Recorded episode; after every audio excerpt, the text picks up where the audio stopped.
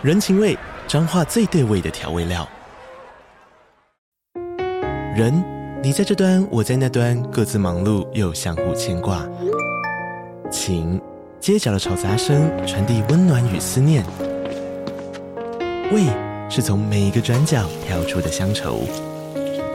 这里是彰化县政府 Pocket 节目《彰化早咖》，我是主持人内克。从彰化大小事各具特色到旅游攻略，透过轻松有趣的访谈，带着大家走进最在地的早咖。准备好了吗？彰化的故事，我们说给你听。以上为彰化县政府广告。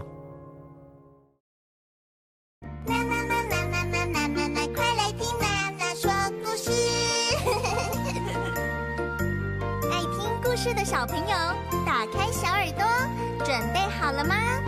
今天娜娜要说什么故事呢？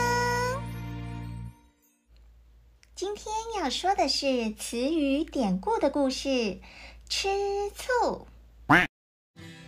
小桃李，你有听过吃醋吗？哎，那那不是指那些乌醋、白醋、苹果醋、葡萄醋啦。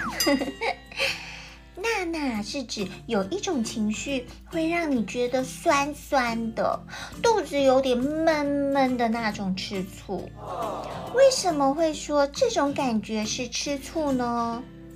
因为在很久很久以前的唐朝，有一位皇帝唐太宗，他当时呢很重用他的宰相。这位宰相叫做房玄龄，房玄龄啊立了很多的大功哦，所以有一次啊，唐太宗为了奖励房玄龄，便挑了几位美女要赐给他当做妾。哦，在古代的时候啊，男生除了娶一位妻子之外呢，他还可以纳很多的女生当做妾。可是呢，房玄龄呀，他是一个很怕他妻子的人，想到他老婆啊可能会因此而大发雷霆，很生气，不准，所以他哪敢接受这份礼物啊？他就跟唐太宗婉拒了这个奖励。哦，唐太宗知道这些原因之后呢，便派人送了一壶酒给房夫人，就是房玄龄的太太卢氏，而且呢，告诉房夫人说，这是一壶毒酒哦，如果房夫人不答应她的老公娶妾的话，就要喝下皇帝所赐的毒酒自杀吧。Oh, no. 啊，结果想不到啊，想不到。房夫人一听完，毫不犹豫的 就马上端起了毒酒，干杯，一仰而尽，全部喝光光。但是好奇怪哦，这壶毒酒喝完了，哎，他的老婆还依然好端端的耶。原来啊，那壶根本不是毒酒，它是一壶醋啦。原来是唐太宗是要借此呢来试探房夫人是不是真的深爱她的老公啦！哇，既然已经见识到房夫人的态度这么坚决，因此呢，唐太宗也不再坚持要帮那个房玄龄纳妾喽。就因为这样，吃醋后来就成为嫉妒的代名词喽。吃醋的英文是 jealous。jealous。Nana is jealous of her younger sister because mom always hugs her first。娜娜在吃妹妹的醋，因为妈妈每次都先抱她。Nana is jealous of her younger sister because mom always hugs her first。 娜娜来问一问小桃李哦，小桃李，你会吃醋吗？嗯，是吃弟弟妹妹的醋吗？为什么会吃醋呢？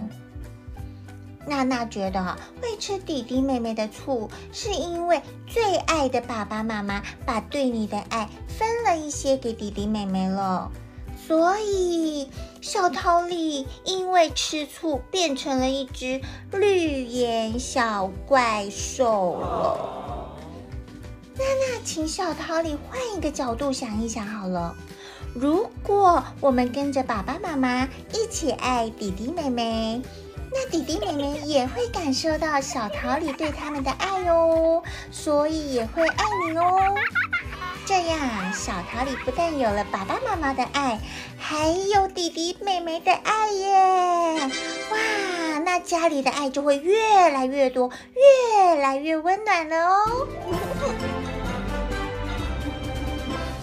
嗯，那吃醋了还有什么方法可以帮助小桃李排解这个情绪呢？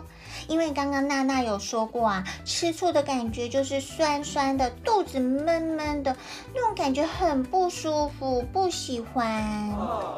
欢迎小桃李和爸爸妈妈讨论之后留言告诉娜娜哦，因为你们的方法也可以帮助其他的小桃李哦。耶，小桃李，你们刚刚有没有一起说英文？喜欢今天的词语典故的故事吗？很好，请帮娜娜一个忙，到留言区鼓励娜娜，还有到评论区给娜娜五颗星哦，让娜娜有巨大力量继续说故事哦。词语典故大多出自历史和寓言故事，而且常常运用在生活中。只要用短短的几个字就可以表达自己的想法，真的是非常简洁又有力呢。娜娜希望小桃李们除了知道词语典故的意思和用法之外呢，之后有机会可以用英文向外国人解释和说明，进行文化交流哦。接下来我们会学哪个词语典故和英文呢？记得继续收听娜娜说故事哦，拜拜，小桃李。订阅、按赞、追踪、收听娜娜说。